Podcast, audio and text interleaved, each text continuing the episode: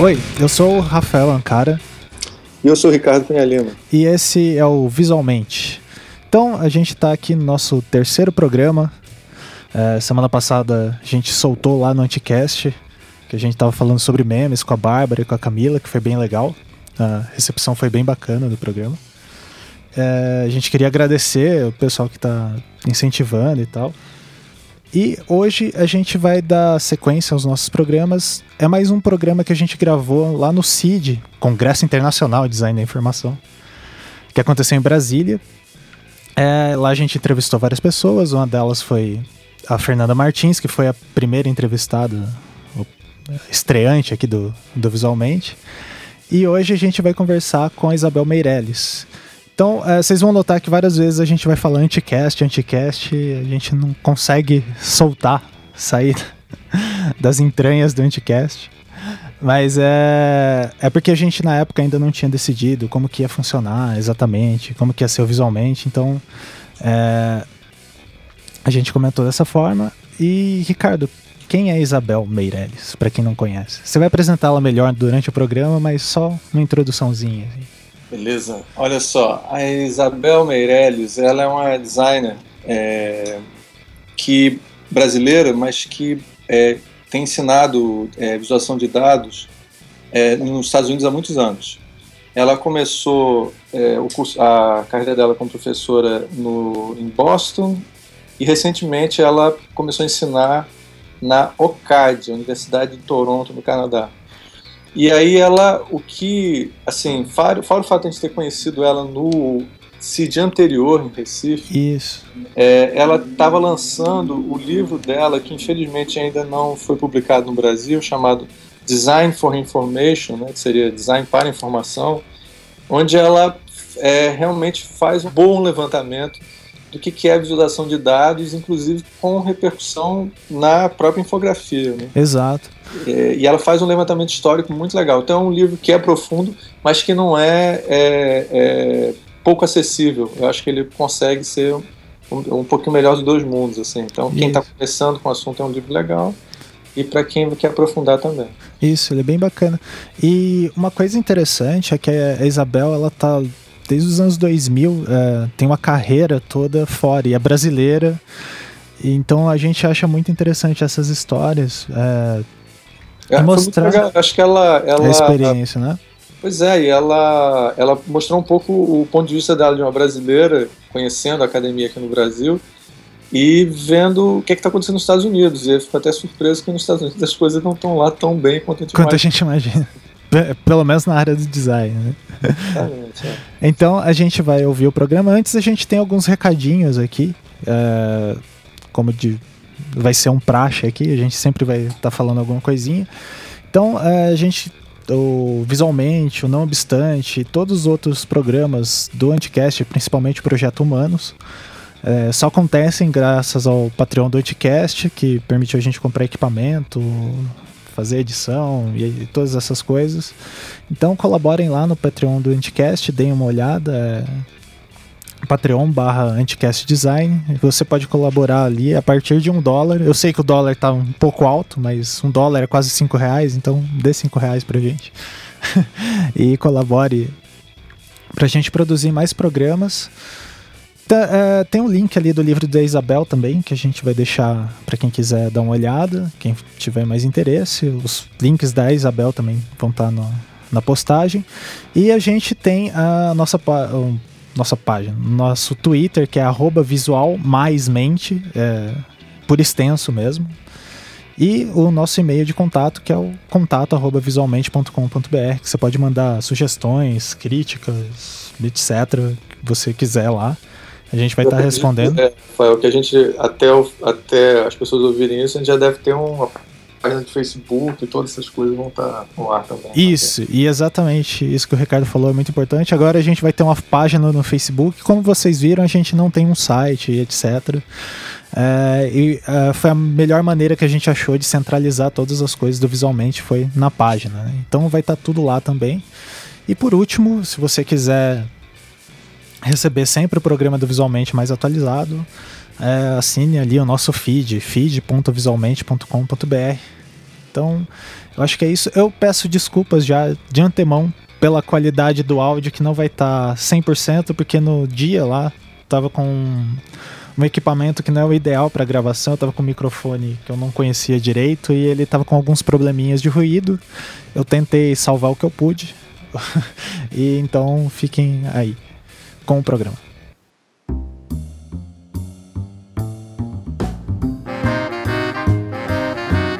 Bom, começando hoje a gente tá com o Ricardo Cunha Lima aqui, da Oi. Oi, galera, tudo bom? O Fabiano de Miranda. Olá, pessoal. É, bom, a gente está aqui no CID e hoje a gente tem uma convidada muito especial, a Isabel Meirelles. Da Oi, Isabel. Oi. é, e a gente vai conversar um pouco sobre a Isabel. É, o Ricardo vai introduzir, como a gente está fazendo nas outras entrevistas que a gente está fazendo aqui no CID. Ele vai introduzir um pouco sobre a Isabel e ela também vai falar um pouco da trajetória dela. Essa pessoa muito interessante que a gente conheceu aqui. Isso é, a gente também vai falar sobre o livro dela, Design for Information. Ele foi lançado em 2013, né? Foi. Isso outubro de 2013. Então, é, Ricardo, faça as honras da casa. É, bem, é um, um, prazer estar mais uma vez aqui no Anticast é, e poder falar é, sobre Isabel Meirelles, que é uma professora brasileira de design que ensina é, é, visualização nos Estados Unidos há quanto tempo, Isabel? Há 11 anos. Há 11 anos. Então, e agora ela recentemente, como o Rafael falou, ela lançou esse livro fantástico chamado Design for Information, que inclusive já foi publicado em várias línguas. Depois a gente vai falar um pouco mais sobre isso adiante. Então é com muito prazer que eu é, é, é passo a palavra para a Isabel e já faço uma pergunta para ela. Eu gostaria que ela faça um pouco sobre essa experiência de ter saído do, do Brasil, ido para os Estados Unidos e ter é, criado uma carreira acadêmica lá fora. Bom, primeiro, muito obrigada de me convidarem, estou super honrada. É, eu fico estando fora, toda vez que eu tenho uma oportunidade de estar aqui no Brasil e e tá compartilhando meu conhecimento, enfim, aprendendo, porque tem tanta coisa legal feita aqui no Brasil que a gente uh, não tem muita noção lá de fora, porque não há muita divulgação. Primeiro, muito obrigada por uh, me convidar aqui para essa entrevista. E a minha experiência, eu era enfim, eu estudei arquitetura, trabalhei como arquiteta, fiz um mestrado em arquitetura, em história e teoria da arquitetura uh, em Londres. Uh, voltei para o Brasil, trabalhei como arquiteta, depois trabalhei em, em museus na área de uh, trabalhei no MAN de São Paulo e no MASP, né, no Museu de Arte de São Paulo e trabalhei nas áreas de uh, curadoria de artes gráficas no MAN e uh, na área de arte e educação no MAN e no MASP e também fiz um pouco de design de exposição. E aí o que me levou para o design, design gráfico, foi a revista do MASP. Quando o museu lançou a revista por volta de 94, 95, não me lembro bem a data. E aí eu descobri design gráfico. eu não tinha nossa, eu lembro de olhar assim, era o pessoal que é, fazia o design da Vogue no Brasil e a gente foi para ter uma reunião com eles. Eu falei, gente, mas isso, você pode fazer isso para viver, para sobreviver e paga a conta de luz, né? Aquela coisa. Já trabalhava em área sempre cultural, então. E isso que me levou para o design. Quando foi, aí trabalhei no design em poucas áreas. No final aí da minha uh, carreira de design aqui no Brasil, estava na editora Abril, trabalhando na revista Capricho, que é a melhor revista para design, porque é onde você tem toda a liberdade do mundo de criação.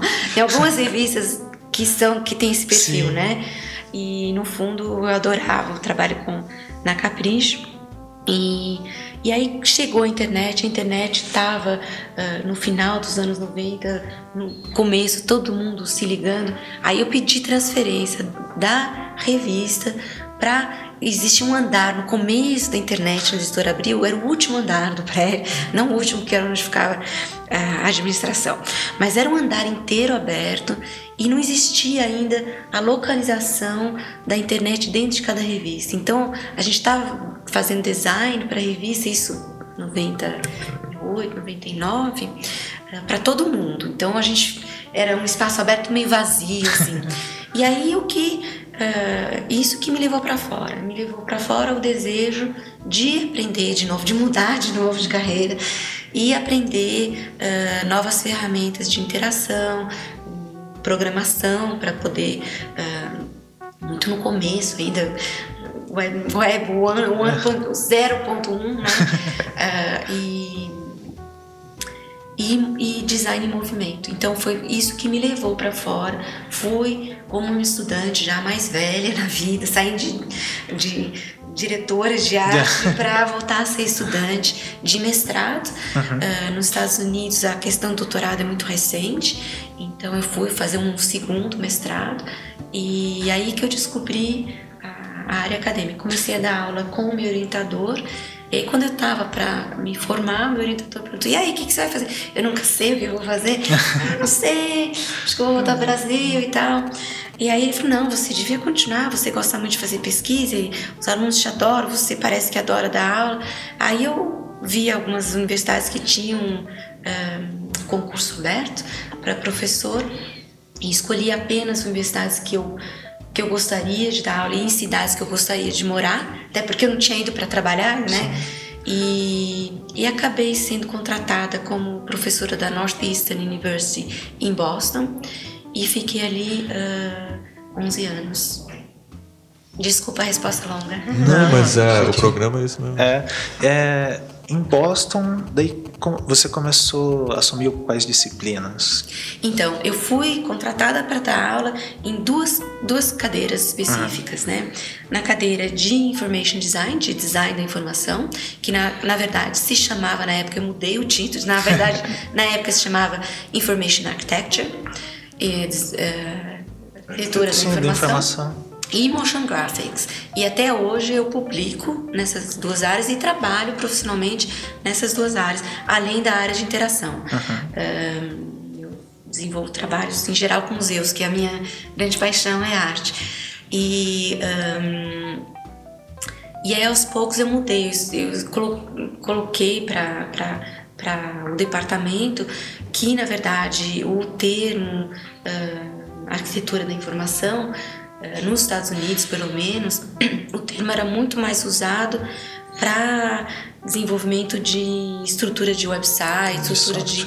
Então era uma coisa que eu acho que eu achava que a gente tinha que mudar o nome, então eu mudei para design da informação. É, isso é interessante porque tem aquele teórico Saul Ruhrmann, né, que ele vai chamar de arquitetura da informação aí fica confuso Exatamente, essas terminologias. Mas é, ele, na verdade, quando ele cria o termo, que eu acho que é em 76, se não me engano, 78, é bem. É, no, no começo dos anos 80. Né? Eu cheguei a conhecê-lo até. Uhum.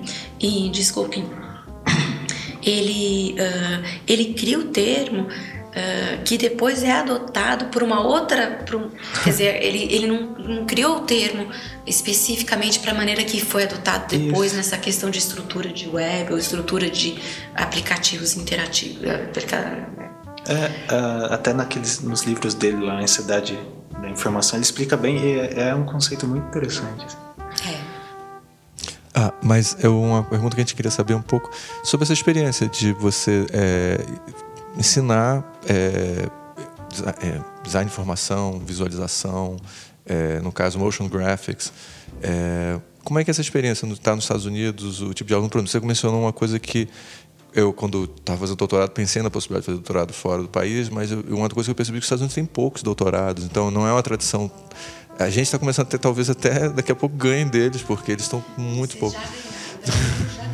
Ontem, eu, ontem não, foi uh, na palestra do Marcos Braga, né?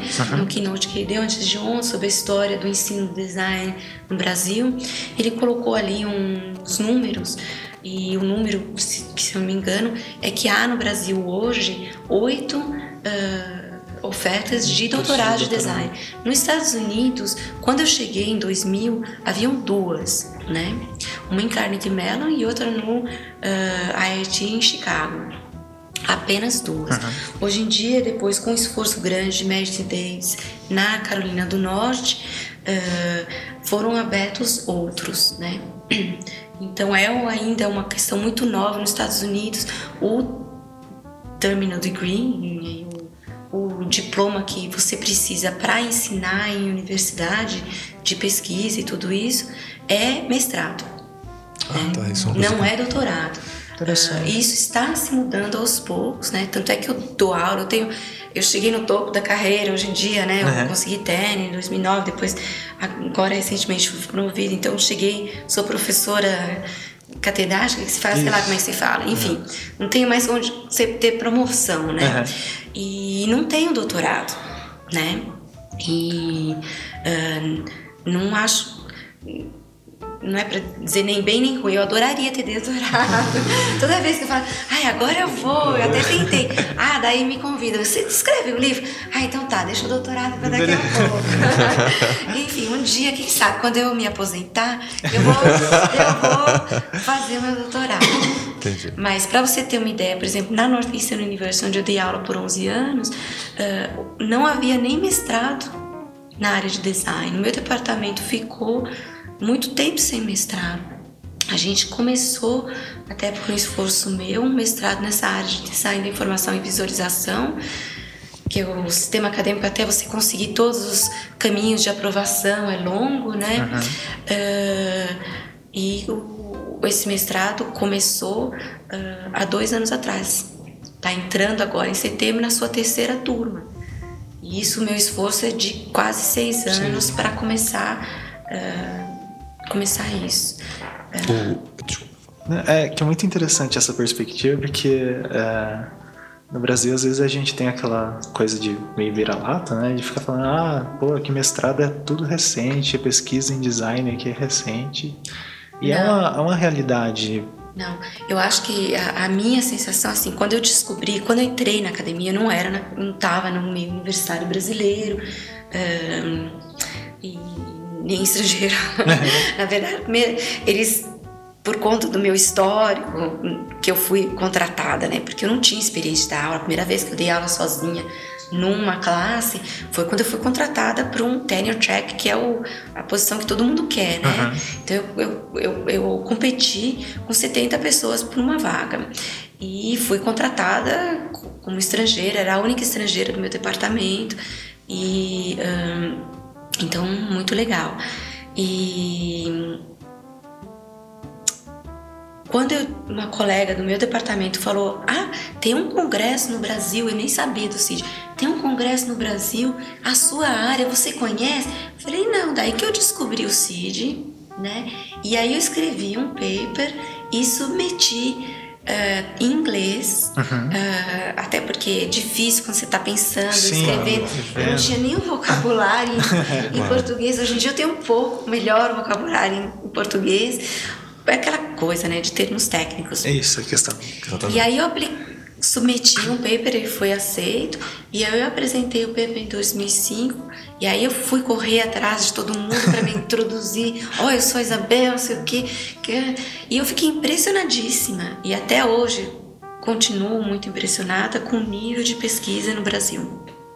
Uma resposta longa para falar, não, não somos vira-latas.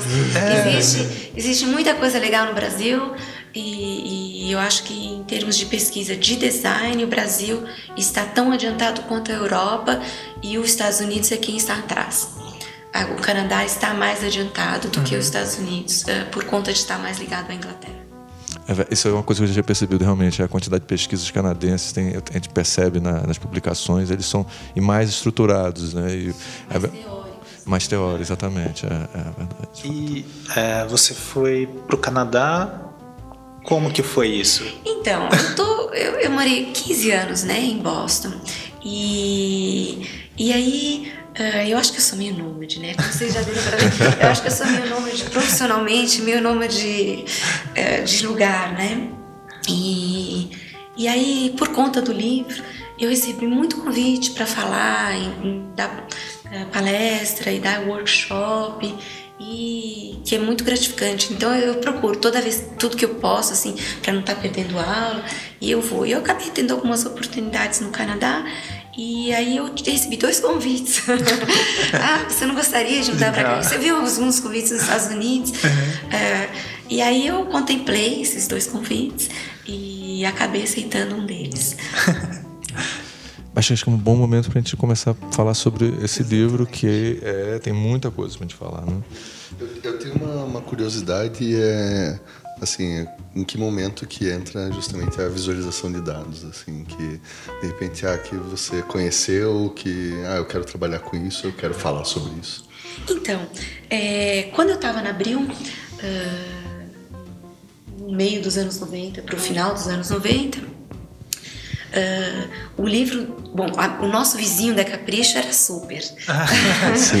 e era tempo diria, né? Sim. E, e então. Uh, Só para é, as pessoas saberem que você se referiu ao Luiz Iria. É, desculpa. É. e... É, desculpa só mais uma vez, Luiz Iria, que foi editor da, da Super por séculos, assim, não sei quanto E um grande infografista brasileiro, né, que abriu muitos caminhos da infografia brasileira lá fora, para o reconhecimento da infografia feita no Brasil lá fora, por conta de todos os, os um, uh, um, awards que ele recebeu, os prêmios que ele recebeu em Molafieste, em Pamplona, que é, uh, enfim, o. Uh, o fórum de, de, de, de reconhecimento do jornalismo Eles apelidam ele o Pulitzer da infografia. Né? E aí, de fato, é incrível, né? Então, uh, muito legal. E aí, uh, uh, quem estava na área de direção da era tempo do Matina Suzuki na Abril, uhum. tempo de Le, Lenor Amarante na Abril, e aí o livro do Tuft estava uh, circulando, né? Uhum. Por, to, por, todos os cantos, né? O tempo dos anos 90, né? Então, uh, eu lembro da, da Leonor Amarante é, chama, uh, não, era Amaral, desculpa. Uh, Amaral, né, filha? E uh, Leonora Amarante é uma jornalista com quem eu trabalhei na revista do Mar. Você estava então, Leonora de Barros? Leonora de Barros. É porque essa época eu trabalhei para Abril, ah, então eu. Leonora, Leonora de Barros, justamente. Me desculpa, muito obrigada. Uh, filha do famoso artista. E aí, e poeta e tudo isso. Sim. E. O Geraldo de Barros. É, obrigada. E aí ela veio com uma, uma, uma decisão assim, top-down, né? De que infográfico era uma coisa importantíssima e todas as revistas da Abril tinham que ter no mínimo um X de infográfico. Não importava o conteúdo da revista. Tem que ter. É. Então, e que foi muito legal. Então, eu já tinha um contato com Na Capricho, a gente penou para pensar ah, como é que a gente vai fazer infográfico que tenha sentido e tudo isso. Então, eu tenho um contato com essa questão do infográfico jornalístico, né? No fundo, é a minha, o meu é. começo, né? Sim. É através do infográfico editorial, né? Jornalístico. E quando eu vou para os Estados Unidos para fazer esse mestrado em interação, e eu chamava, lembro um, da, uma escola super importante. Acho que tem o primeiro mestrado focado em Dynamic Media, uhum. né? Que é o Dynamic Media Institute na Massachusetts College of Art and Design em Boston. Uh, antes de qualquer outro no, nos Estados Unidos inteiro, por isso que eu fui para lá. Uh, Tava a história toda do Richard Solomon que você comentou, do, da informação da arquitetura. E aí eu fiquei encanadíssima com o termo.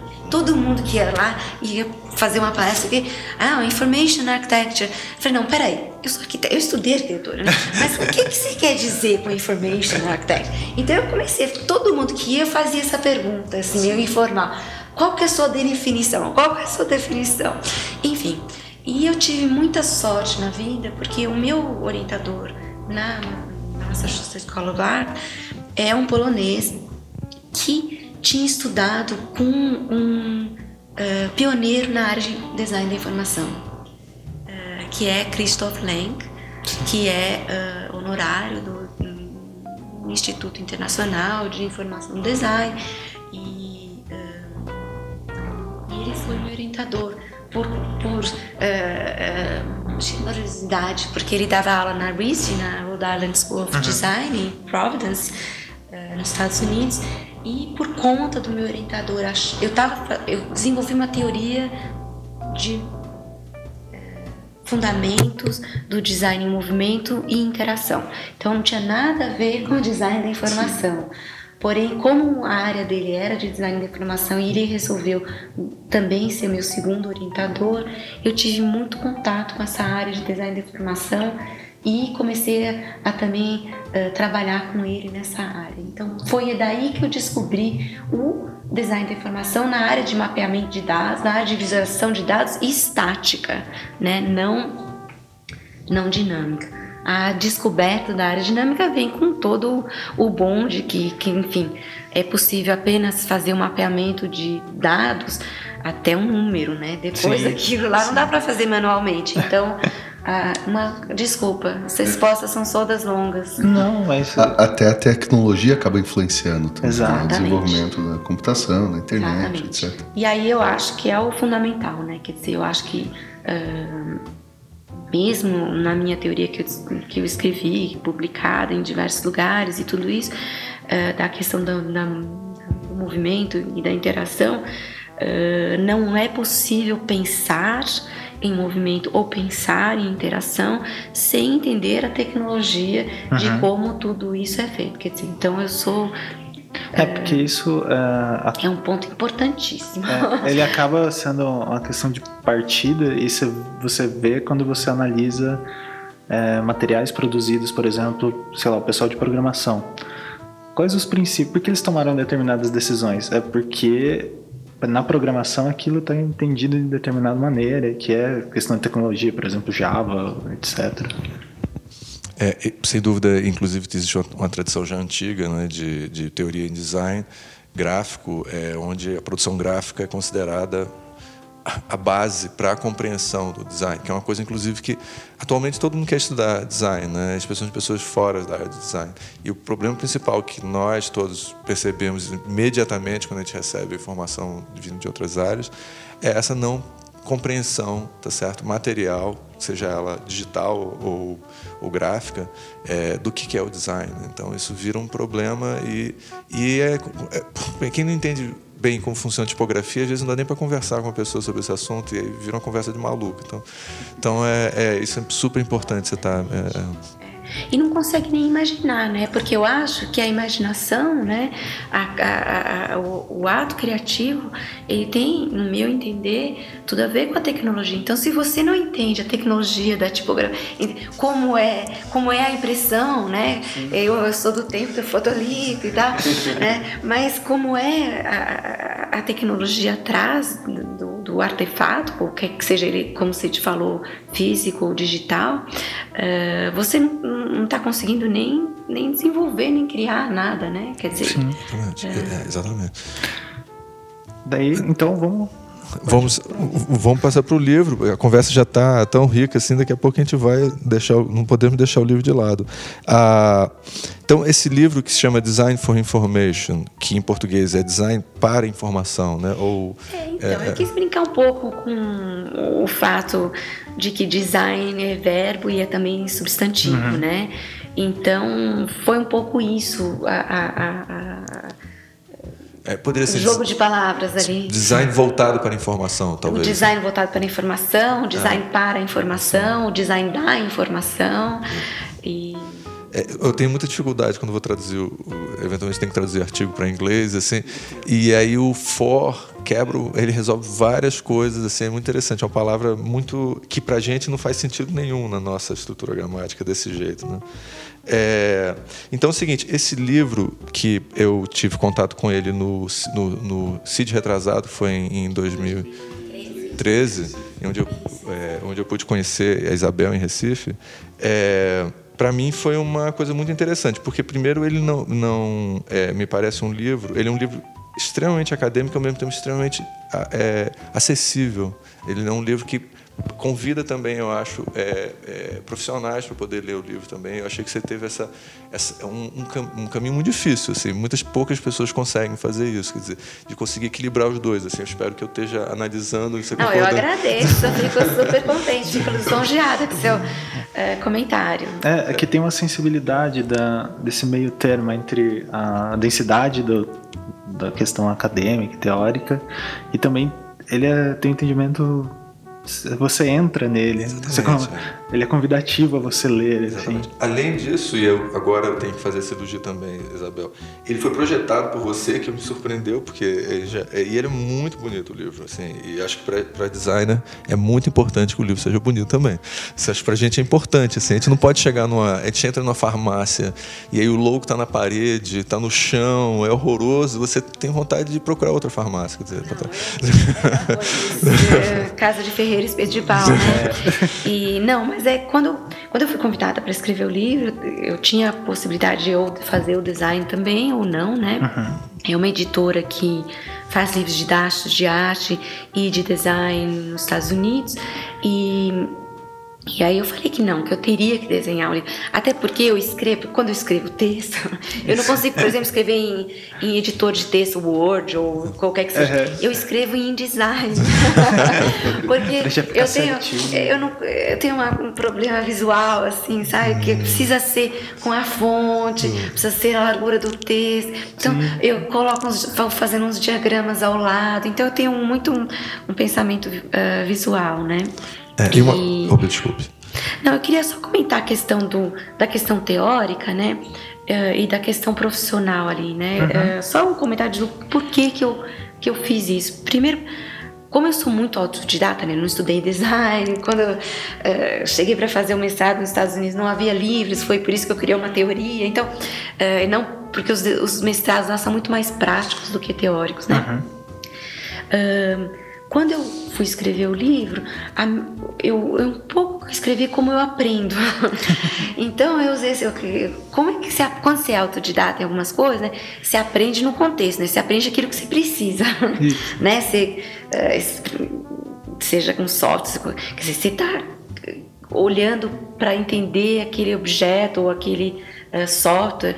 Uh, voltado especificamente para aquilo, né? Então você aprende a teoria daquilo que é para você entender. Você não precisa aprender toda a teoria, né? Quer dizer, a, qual a teoria que fala a respeito daquilo? Então deixa eu aprender aquilo que para eu entender se eu tenho capacidade de inventar algo novo, de criticar, ou de usar para analisar e assim por diante. Então tem um pouco hum, essa coisa pessoal de como eu aprendo, né? Uhum. É, nesse sentido, é, eu achei muito interessante porque o livro tem uma estrutura bem diferente dos livros que a gente encontra sobre é, informação. Ele, inclusive, é um livro que embora ele seja acho mais voltado para a visualização, você consegue equilibrar um pouco com a infografia. Embora você já coloca no começo do livro que o livro não é voltado especificamente, você, faz, você dá uma definição de infografia, você dá uma definição de visualização, mas olha, olha só, meu, meu, meu, foco é visualização, né? E a infografia, na realidade, é, é como você coloca, é quase impossível a gente falar de visualização sem falar sobre infografia, os dois. Mas o livro ele tem uma estrutura muito interessante. Então, só para as pessoas saberem o que a gente fica elogiando e tal, as pessoas querem saber um pouco como é que ele. Então, a, a, a então assim, o, a, a, estrutura, a primeira coisa que chamou a atenção, ele tem, ele é dividido em poucos capítulos, é, onde você começa com estruturas hierárquicas e aí você fala de árvores. Depois você passa no segundo capítulo e fala sobre estruturas é, é relacionais, networks, que eu não sei como é que a gente poderia traduzir, é, né, redes. Perfeito, obrigado e é, estruturas temporais, como linhas do tempo e, e flows, né? E, como é flow? Diagrama de fluxo. É, diagrama de fluxo, perfeito, exatamente. E é, estruturas espaciais, mapas. E aí, finalmente, a gente entra para estruturas espaço-temporais. É, e termina finalmente com estruturas textuais. Então, assim, você faz um levantamento onde você coloca eu não vou dizer que você coloca todas as possibilidades, porque você sempre. A gente aqui num congresso acadêmico, a gente não, a palavra toda é proibida do, do vocabulário. Não, eu, é, mas você realmente oferece para uma pessoa que quer não só trabalhar com isso, mas compreender isso, uma visão uma visão geral do campo, tá certo? Para as pessoas saberem quais são essas estruturas. Para a gente que trabalha muito num autor que não sei se é, que é tão é, próximo de vocês, que é o Michael Twyman, que vem da tradição de Reading, ele trabalha muito a importância de para você compreender, fazer análise gráfica, é importante você compreender as estruturas é, informacionais. É, ele é um, para quem a gente já falou mil vezes, mas vai que alguém pegou esse programa e nunca ouviu antes. Ele é um dos pioneiros do design de informação, só que na tradição é, da Inglaterra. Ele é historiador e, é, mas que ele percebeu que chegou uma hora que ele tinha que lidar com o problema do design de informação para poder continuar é, a teoria, especialmente o problema da linguagem gráfica. Então esse é um livro de linguagem gráfica, na, na nossa opinião. É, e, a, e a pessoa pode compreender não o, o, infográfico ou a representação isoladamente, mas você compreende ela como, uma, é, como um tipo de estrutura, onde eu posso categorizar e compreender. Então, que se eu vou ensinar, eu posso ensinar, olha só, vocês precisam ter um vocabulário, uma gramática tá certo, da visualização. Então, vocês precisam entender é, estruturas de árvore, estruturas de rede, etc. Tá certo? E as pessoas podem pegar na minha visão, como eu já estou, inclusive, começando a aplicar com alunos, tá certo? É, e com você e com outros autores também, trabalhar as estruturas e as pessoas poderem pensar as estruturas. Eu espero não ter falado nenhuma besteira, assim. Agora. Não, certíssimo. Exatamente isso que eu pensei, né? Quer dizer, um, quando eu pensei em fazer o livro, quer dizer, a maneira que eu vejo é que eu vejo as coisas muito em contexto, né? Uhum. Então, volta àquilo que eu tinha já falado, mas também uh, muito separadas. E, talvez a minha educação em arquitetura, muito sistêmica e sistemática, uhum. né? As duas, as duas coisas.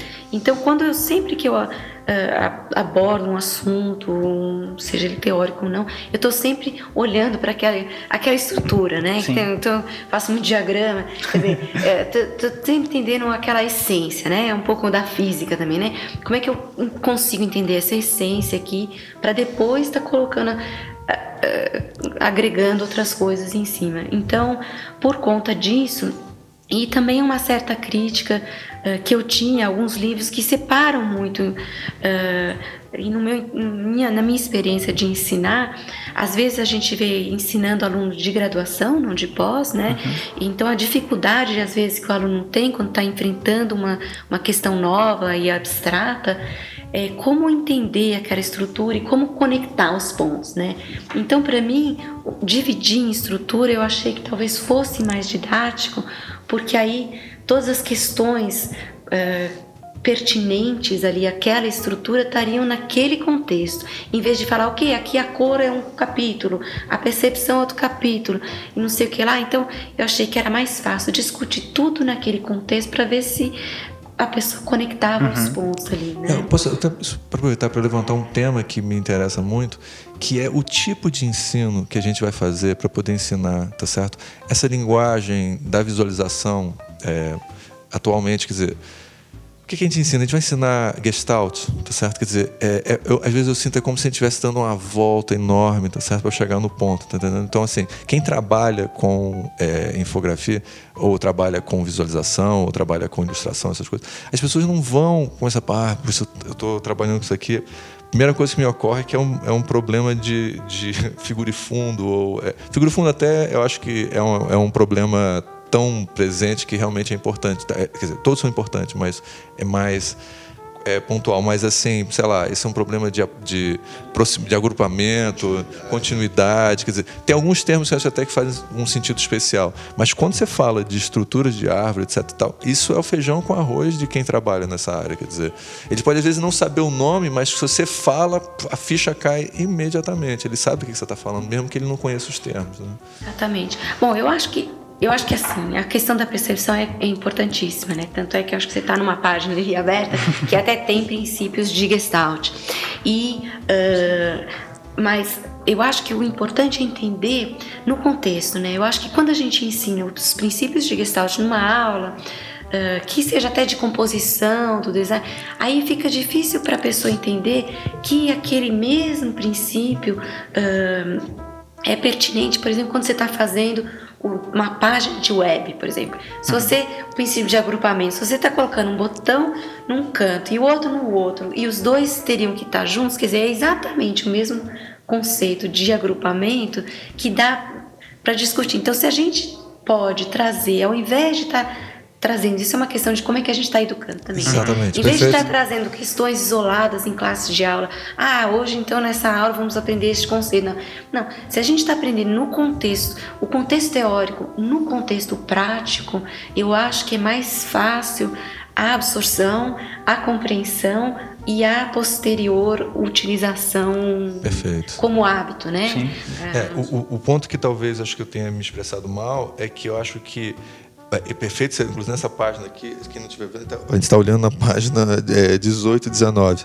É, nessa página aqui você, você, você começa falando das suas estruturas gerais e depois você explica pontualmente a, a, a, a cultura, a, a teoria de Gestalt para poder explicar um conceito que está mais diretamente relacionado. Então, é uma estratégia de você pegar a Gestalt e usar ela pontualmente, não pegar ela geral e ter um capítulo que é proximidade, o segundo, quer dizer, que, é, eu tenho visto com uma certa frequência, como é uma teoria muito popular, muito divulgada. É, é porque é importantíssimo, a gente não pode esquecer de ensinar ou de aprender claro. ou de utilizar, lembrar de, de utilizar.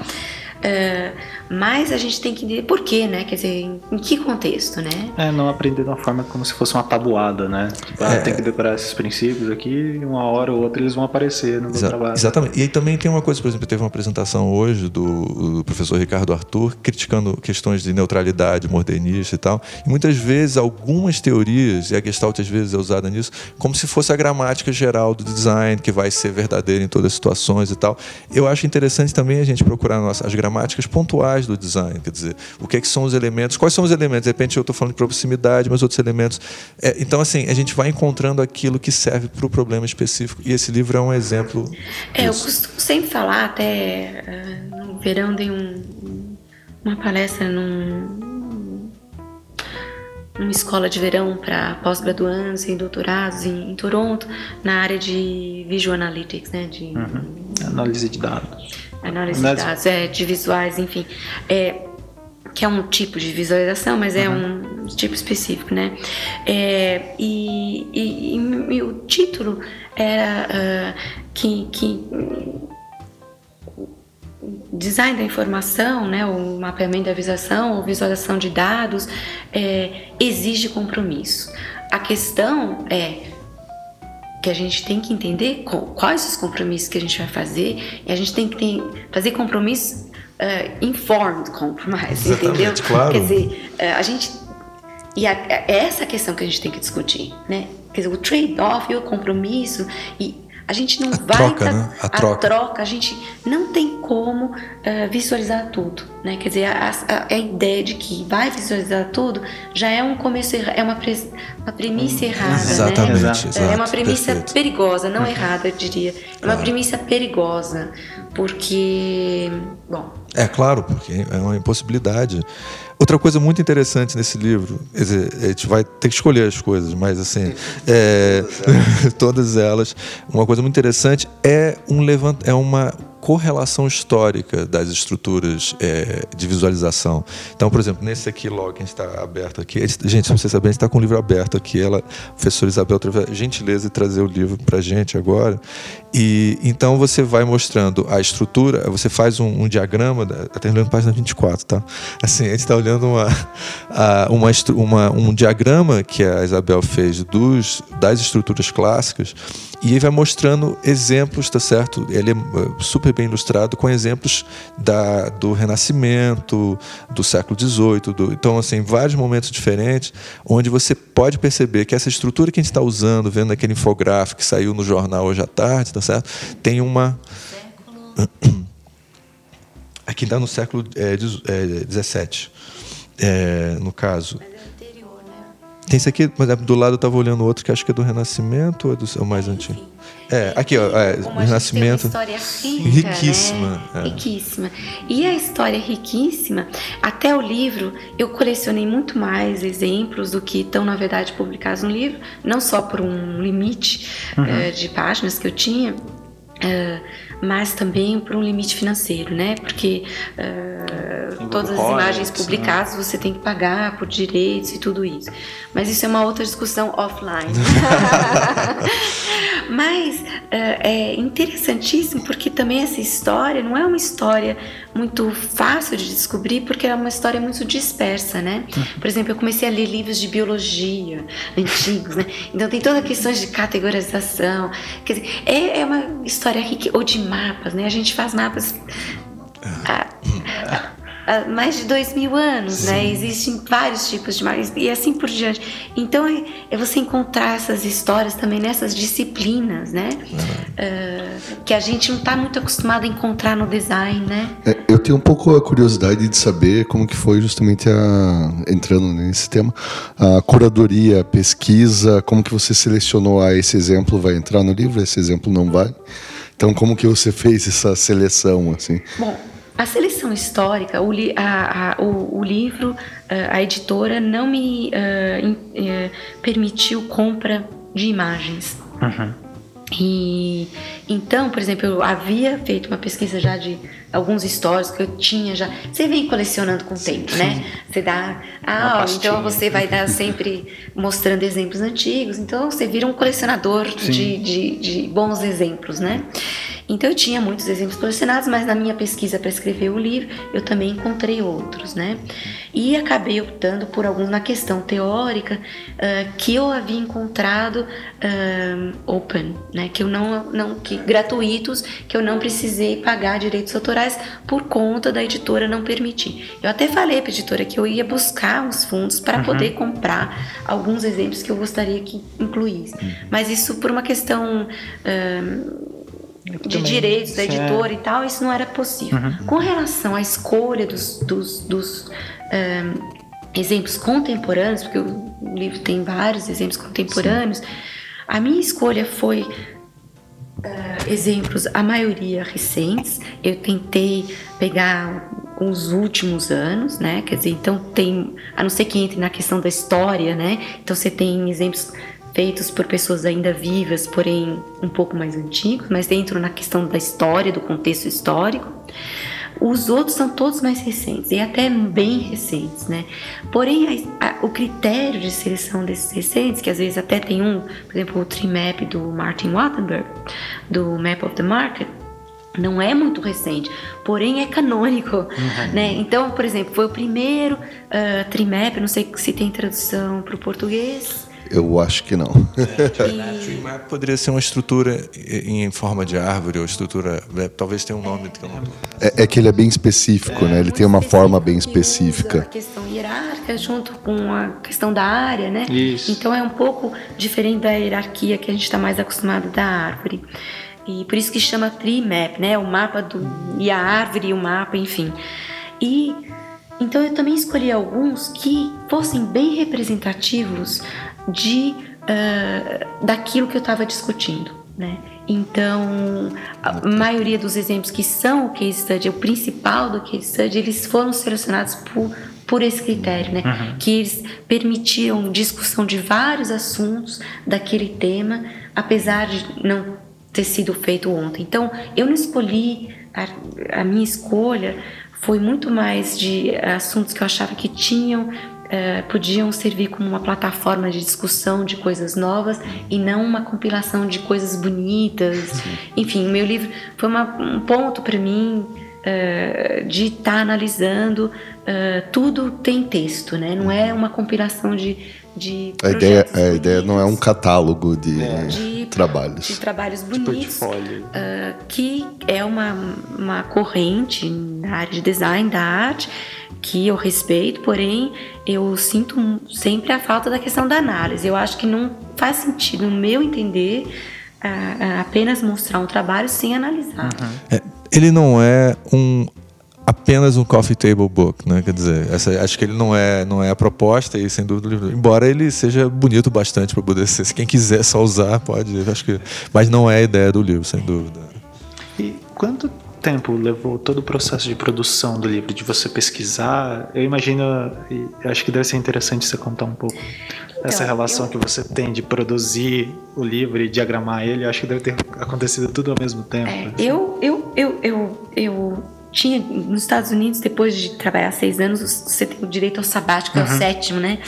É, e aí eu tinha direito ao sabático, mas eu comecei a trabalhar na área administrativa, fui chefe de departamento, depois fui vice-reitora. E aí, uh, quando eu larguei essa área administrativa, finalmente tive meu ano sabático. Então, estava já com uns anos uh, tentando, já uh, precisando desse espaço de pensar. Quando eu tirei o sabático, que foi em 2012, não, 2000 uh, que lá o ano acadêmico começa uh, em, setembro. em setembro, né? Então foi 2011, 2012, né? Eu Uh, tinha sido convidada para ser uma designer em residência numa startup, trabalhando uhum. com visualização de dados, de social media, Twitter e tal. E trabalhei lá. E aí eu fui abordada por essa editora para escrever o livro. Aí, quando eu resolvi que eu ia escrever o livro, eles me deram seis meses. Mas eu não tinha noção, eu não fiz doutorado. eu escrevo muito, eu publico muito, uhum. mas artigo não, não é um doutorado, né? E aí eu realmente não calculei direito o tempo que demoraria. E aí, quando chegou nessa parte de, de, de, de próximo dos seis meses, eu entrei em contato com ele e falei: olha, não tenho condições de entregar o é. livro, né? Eu preciso, no mínimo, de mais um ano. E aí, como é uma editora comercial, não é uma editora Sim. acadêmica, eles falaram: de maneira alguma, nós vamos te dar mais seis meses. Então, o livro foi escrito, foi pesquisado, escrito e mais ou menos diagramado, mais ou menos porque uh, uh, eu, eu, eu, diagrama, a gente já conversou um pouco Sim. sobre isso antes, né? Eu, eu escrevo diagramando, diagramando, porque tenho aquela coisa de fazer uns diagramas ao lado e tal. Uh, mais ou menos num período de ano. Eu entreguei o livro, o, o livro foi contratado em dezembro de 2011 e o livro foi entregue em 31 de dezembro, o manuscrito, né, a parte do texto, em 31 de dezembro de 2012, para ser publicado em outubro de 2013.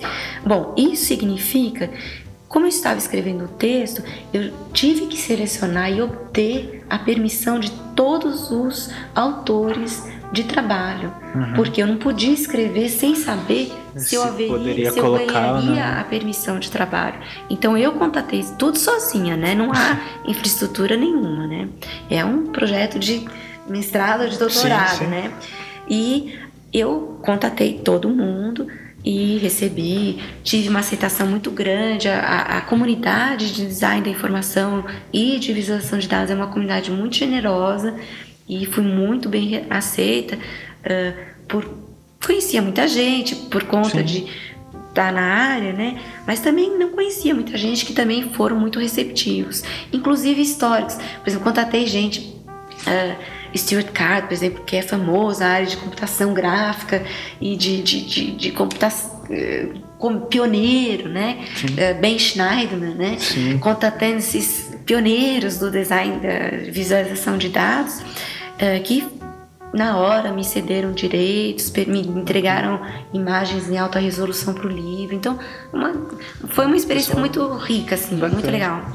É que isso é uma parte muito difícil. É, eu agora que estou também tendo que lidar com esses problemas agora, assim, é muito difícil conseguir os direitos autorais de uma imagem, principalmente se ela está ligada a uma instituição, como o New York Times ou um determinado jornal e tal. Exatamente. Então, assim, às vezes você precisa da ajuda do próprio autor do trabalho para poder participar, né? É, outra coisa é que eu. É, desculpa. É, uma das. É, eu e o microfone aqui, vocês não estão vendo, tô, tá, está brigando aqui o microfone. É, uma coisa que eu acho que a gente poderia também falar no livro é o fato que você acabou de falar. Eu acho que ele é um livro que dá um pouco de um estado da arte, não só acadêmico, mas também um estado da arte do. Hoje em dia, a, a área de visualização virou uma, uma, queridinha de todas as áreas, não só do design, por exemplo, é, área de administração, eles adoram a coisa. Você chegar para falar sobre visualização para eles, eles não entendem nada que a gente está falando, eu sei que é sacanagem que eu estou dizendo, mas assim, mas eles ficam deslumbrados, assim, um assunto, fala sobre design, fala, ah, vocês vão falar sobre aquele negócio de gráficos e tal. Então, assim, virou uma área muito interessante para todo mundo. Eu até só recentemente fui dar uma aula numa pós-graduação que era ligada à administração, e aí eu percebi que os livros de administração têm um capítulo sobre visualização de dados. Assim, eu falei assim, cara, isso é uma coisa que eu nunca imaginei que eu ia ver antes. Então, é... Jornalismo nem se fala também. Jornalismo nem se fala também. É, exatamente. É, é, aliás, fez uma, uma, uma, o Alberto Cairo, né, que claro você conhece bem, e que nós todos aqui somos fãs dele e tal, e, e falamos sempre sobre ele. É, ele, ele fez uma piada na, na internet, ele botou, fez um, uma quase uma mini piadinha assim, piada de designer, tá? Não é para ninguém rir, não. Mas assim, onde ele vai colocando uma conversa entre um jornalista e um, e, e um, e um infografista e aí ele vai colocando que o, o cara, vamos fazer uma coisa com a visualização, que vai ser super bacana e vai viralizar. E aí você vai poder fazer uma coisa inovadora e o, o, o, o fotografia assim, tá legal, então você vai querer que eu quebre todas as regras do que é importante na, na visualização e tal. Vamos fazer o mesmo com o seu texto? Aí o cara fala, não, mas o texto não, o texto a gente não pode, o texto é sagrado, né? Então assim, é, as pessoas também não, não, elas as pessoas estão entusiasmadas, mas não têm muita ideia do que que eles estão se metendo, quer dizer, que área é essa. Uma coisa que eu acho interessante, então, é que o livro ele mostra para as pessoas o que é que você precisa conhecer. Assim, na área de visualização, quem são, isso é uma coisa que eu estou falando, é, especialmente os alunos que estão interessados nessa área, que é, podem estar interessados em, em, é, em, adquirir o livro, você com esse livro, você, ele não é um livro, é um livro que te mostra historicamente a importância, mas te mostra agora, nos últimos anos, o que, é que você não pode deixar de conhecer. O que, é que são os pontos principais, é o estado da arte da profissão também. Eu tô, você acha que você concorda um é, pouco? Eu, eu acho sempre. É, é, é, claro que isso você publicou em 2013 é. e. Né? Exatamente, é. você já, já me Desculpa, respondeu. É, eu sei. E na verdade, todo estado acha uma área que tá, como se fala aqui no Brasil, bombando, né? Exatamente, é. Então é muito complicado, porque anda muito Muda rápido, muito. né? Então tem muita gente que entra nova, como vocês e, e gente que deve estar tá ouvindo aqui, não sei, né? Então muita gente legal, fazendo um trabalho legal que, que a gente, que eu talvez nem conheça, que eu vou estar tá vendo hoje à noite, né? Sei lá, né? Exatamente, que a gente vai é. conhecendo por um Twitter de alguém, enfim. Então, o estado da arte é uma coisa sempre complicada, né? Principalmente para uh, ah, publicação impressa, né? Mas eu acho que no, o, talvez uh, um pouco o objetivo meu, dizer, menos de dar uma ideia do estado da arte, mas é de colocar uh, uh, algumas frentes que eu acho que ainda há muito, muito espaço, né? Como você está numa página aí do espaço, espaço temporal, né? Quer dizer, questões que são complicadíssimas, porque como que a gente analisa coisas que é, se movem ao longo do tempo e do espaço, por uhum. exemplo, como um carro, né? Como a gente estu como estudar a mobilidade humana, né? Seja ela de migração, seja ela de carro, seja ela, sei lá, de um Twitter, né? Ou então, como a gente estuda um Twitter, um tweet que uh, que foi retweeted, que foi, né? Que enfim, quer dizer, isso é através do tempo e do espaço. Então, existe essa área que é enorme, que é complicadíssima e existe a parte do texto, que também, apesar de ser mais antiga, que a gente está trabalhando com texto há muito tempo, e praticamente há pouquíssima visualização que trabalha com texto usando o texto, né?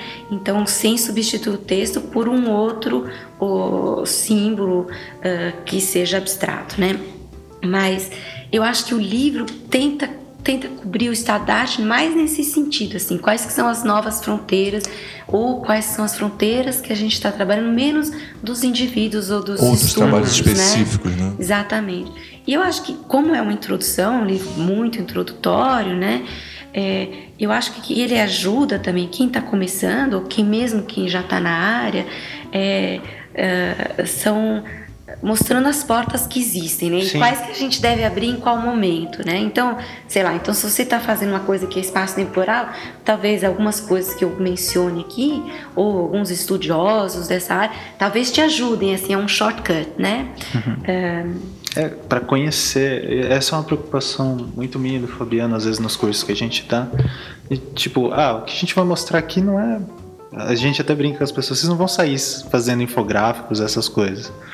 Uh, o que a gente está mostrando é uma porta de entrada e daí a gente está mostrando os caminhos. Né? Mas, Isabel, só uma. Então, eu vou fazer uma última, que gente, o podcast é fam... esse podcast é falando pelas polêmicas. Então, a gente vai fazer só uma última pergunta polêmica para a gente poder encerrar. É, uma polêmica que a gente sempre é, levanta muito é exatamente a, a supervalorização da estrutura, das estruturas esquemáticas. Quer dizer, são as estruturas que não têm muita figuração, muita ilustração, muitas coisas, que a gente está vivendo um momento da infografia onde isso está sendo muito valorizado. E, por exemplo, hoje em dia tem muita gente que está, por exemplo, pegando o trabalho do Luiz Eri e dizendo que, ah, não, esse cara é coisa do passado, é uma linguagem que não está sendo tão valorizada. Quer dizer. Não é uma linguagem precisa. Exatamente, com esse argumento, principalmente o argumento de que não é precisa a informação. Quer dizer, assim, tudo bem, questão de gosto, de moda, a gente não tem. É, isso é poderoso mesmo no design, a gente não pode ficar também ignorando que, de fato, é, gráficos estatísticos estão usando e que, de fato, a tecnologia está possibilitando a gente fazer experimentações que a gente não podia fazer no passado. Então é um momento realmente de a gente abraçar a linguagem esquemática, que é a, a principal foco desse livro, embora você tenha ótimos trabalhos também pictóricos, usando ilustração. Mas é, o que, eu queria um pouco a sua opinião sobre essa, essa, essa visão exatamente que o Fabiano falou agora, de é, ver a, a, informação esquemática como mais verdadeira, mais precisa. Como é, a gente fica falando isso, eu queria a sua opinião sobre isso. Então, eu acho que tem uma discussão muito grande né, sobre essa questão da precisão, da questão da veracidade, né? Uh, uh, se aquela visualização está é, tá representando a verdade, né? Se fala muito ah, você vê muita literatura, muita discussão. Ah, isso não está apresentando a verdade, está mentindo, né? Estou fazendo uma certas traduções, então não sei como é que é essa discussão. Sim. E eu é, acho que tem a ver com isso, né? Eu acho que a, a, a, a gente tem que, tem que pensar. Uh, uh, tem vários pontos a ser pensados aqui, né? Primeiro, que o, o, os da, o que, que é o dado, né? Então existe já uma de o dado é verdadeiro, não é verdadeiro? Existe um filósofo da informação chamado uh, Luciano Floridi, que eu recomendo, tem uns livros uhum. de uh, filosofia da informação, e onde ele discute o que, que é. Uh, um, o que, que, é dado, o que, que é veracidade de dado, aonde começa a informação, onde não começa a informação. Existe um modelo que a maioria dos designers adota, que vem da publicação do livro do Richard Solomon, da uh, de, uh, Ansiedade da Informação. Ansiedade da Informação, uh, que não é nem o modelo do Urman, que é o modelo do Shredov. Uh, e que é um pouco simplificado, né? Uhum. Uh, mas eu acho que, na verdade, a veracidade, a questão da precisão, a questão da, da bias, né? Ela acontece no momento da curadoria dos dados. A partir do momento, mesmo na coleta de dados, né? A gente tem que entender, quando a gente está coletando dado, a gente já está uh, colocando uma camada que a gente já está fazendo uma decisão, já tem uma tomada de decisão Sim. ali, que eu estou pegando aqueles dados e não os outros, até porque não dá para pegar tudo, tudo. É, entendeu? Quer dizer, então é uma discussão muito perigosa. A gente só vai para essa coisa da, da precisão, da veracidade. Não sei se será essa a questão ou se tem a. Exatamente. Mas é uma discussão que, quer dizer, eu sei que a gente está acabando, então eu estou tentando fazer uma resposta Sim, rápida, né? Mas é uma coisa que a gente tem que pensar, né? Quer dizer que existe poder de decisão que começa a partir da coleta de dados, depois de como a gente limpa esses dados, que é a maior 80% do trabalho que a gente tem em visualização de dados é como a gente tratando esses dados, como é que a gente limpa e trata os dados para a gente poder começar a visualizar e, e é, é, bem interessante isso que você comentou da dessas etapas que são pré-visualização e como a, a minha mulher ela faz administração, é mestrado em administração e vive no mundo das estatísticas. E é, é, engraçado como os teóricos de estatística essa questão da precisão e verdade é um, é um capital social da área assim e daí é como a infografia a visualização de dados é esse ambiente que trabalha muitas disciplinas é engraçado como é, alguns discursos de outras disciplinas acabam indo e, e, e é, às vezes não se questiona isso, né? Isso que você falou para mim é muito precioso. A hora que a gente está selecionando as ideias para apresentar os dados, isso daí já. É.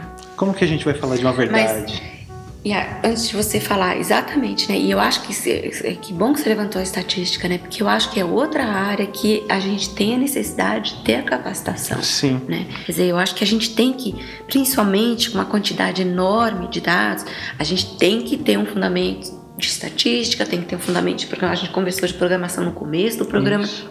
Mas estatística é importante, né? É muito importante e... porque eles sabem tratar, eles têm anos de teorias de como tratar esses dados que a gente às vezes é jogado para fazer e às vezes a gente fica se batendo, ah, coloca no normal, então... É uma, é uma disciplina nova, não é uma disciplina muito antiga, né? Eu acho que ela começa no século XIX, uhum. né? E se eu não me engano, mas pode ser que eu esteja, não tenho certeza, mas eu acredito que sim. e um, mas que também trabalha com visualização. É o, é o uh, apesar de que tem uma área da estatística que não concorda, mas enfim. Uh, então, é, é, é, acho que essa nossa polêmica e é, eu, aí começa a vir outras polêmicas, mas acho que a gente não vai ter muito tempo. Assim, é, é, sobre o problema da visualização, da legibilidade da visualização. Quer dizer, acho que são coisas que no livro também você dá exemplos, por exemplo, de infográficos é, classicamente polêmicos, como o da o infográfico da, da, música no New York Times, onde, é, é onde a legibilidade é, tem, foi muito criticado a legibilidade, e ao mesmo tempo ele ganhou o prêmio Maluf no ano. Então, assim, você levanta vários outros, outras áreas. Acho que é um livro é, que eu aconselho quem está interessado que adquira. É a minha opinião. É um, inclusive, é, eu já vou encerrando minha parte aqui, dizendo que é um, é um privilégio ver também uma, uma brasileira, tá certo, é, com um livro de ponta nessa área. Então, é, é um prazer ter a aqui. É, Isabel, é, que já indo para o encerramento, agradecer muito você ter vindo. Daí eu vou só passar para o Fabiano antes para ele fazer as últimas considerações dele e depois eu vou passar para você fazer as suas. Bom, eu só tenho a agradecer de ter participado do programa mais uma vez. E o privilégio de estar aqui com a Isabel também e ela falando um pouco mais sobre o livro. Acho que é uma curiosidade que todos nós tínhamos também desse processo e falar de alguns temas polêmicos aí também. Bom, eu que agradeço, estou super honrada de estar aqui, poder compartilhar e conversar com vocês e uh, espero que a conversa continue, claro. né? E, uh, e eu fico muito honrada também com o elogio, mas é um, como é um livro de referência, uh, se você ouvinte não puder uh, ter, peça para sua biblioteca, né? Porque eu acho que é um, bibliotecas são para isso, né? Sim. São para adquirirem livros que podem servir para muita gente e então um, mais do que ter um livro para você, eu fico sempre com medo. Eu sou aquela autora, não, não precisa comprar, pede para sua biblioteca, porque aí pode ajudar outros também. Sim. Enfim, muito obrigada por essa oportunidade, agradeço demais. Acho que agradeço,